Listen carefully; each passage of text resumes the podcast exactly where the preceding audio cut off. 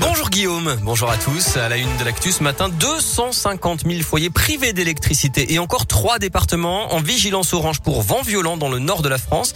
Il y a eu des rafales jusqu'à 175 km heure en Normandie. Le vent a soufflé très fort cette nuit, y compris dans la région lyonnaise où les pompiers ont dû réaliser une dizaine d'interventions pour des arbres tombés sur des routes, notamment dans le nord Isère.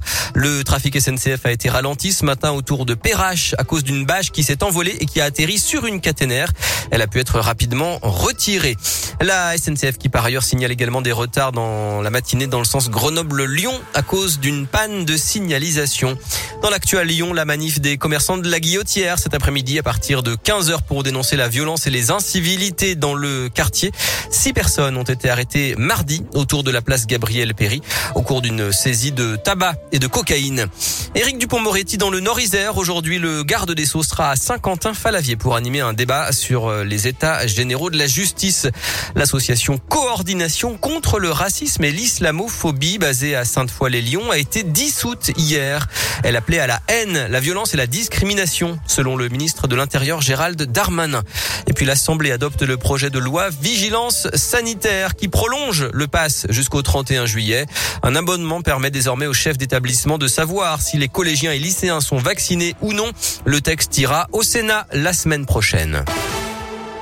Ne pas rester les bras croisés face aux violences sexistes et sexuelles. Un casque virtuel créé par une start-up de Villeurbanne, Reverto, a été présenté cette semaine à l'école des mines de Saint-Étienne. Une technologie désormais disponible pour tous les établissements scolaires de France qui veulent travailler sur ce sujet. On se met dans la peau de Léa, une nouvelle étudiante.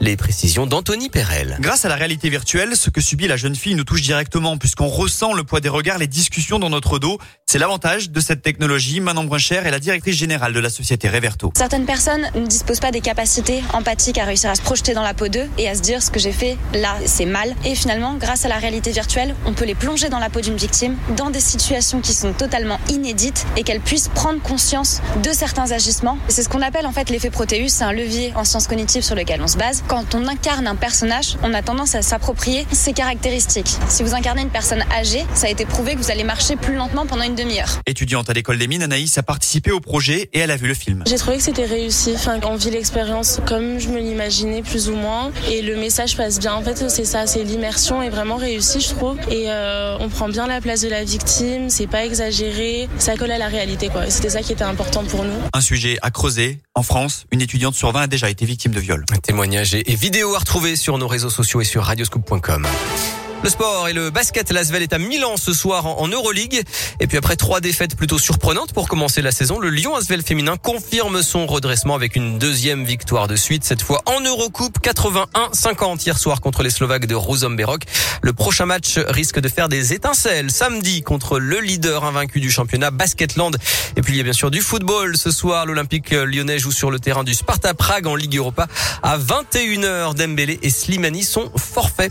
Le retour d'Astérix avec un 39e album aujourd'hui, Astérix et le Griffon. Et puis Musilac annonce les 20 premiers noms du festival 2022, l'édition des 20 ans avec des artistes radioscoop comme euh, Tonzenai.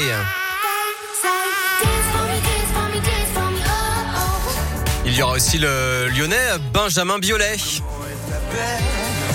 Là, bien comme ça.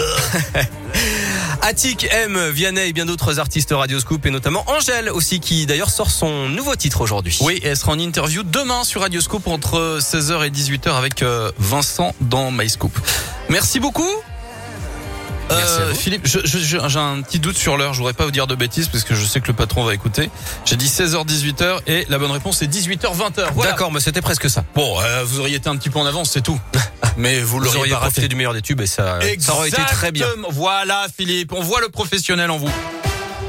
Plus que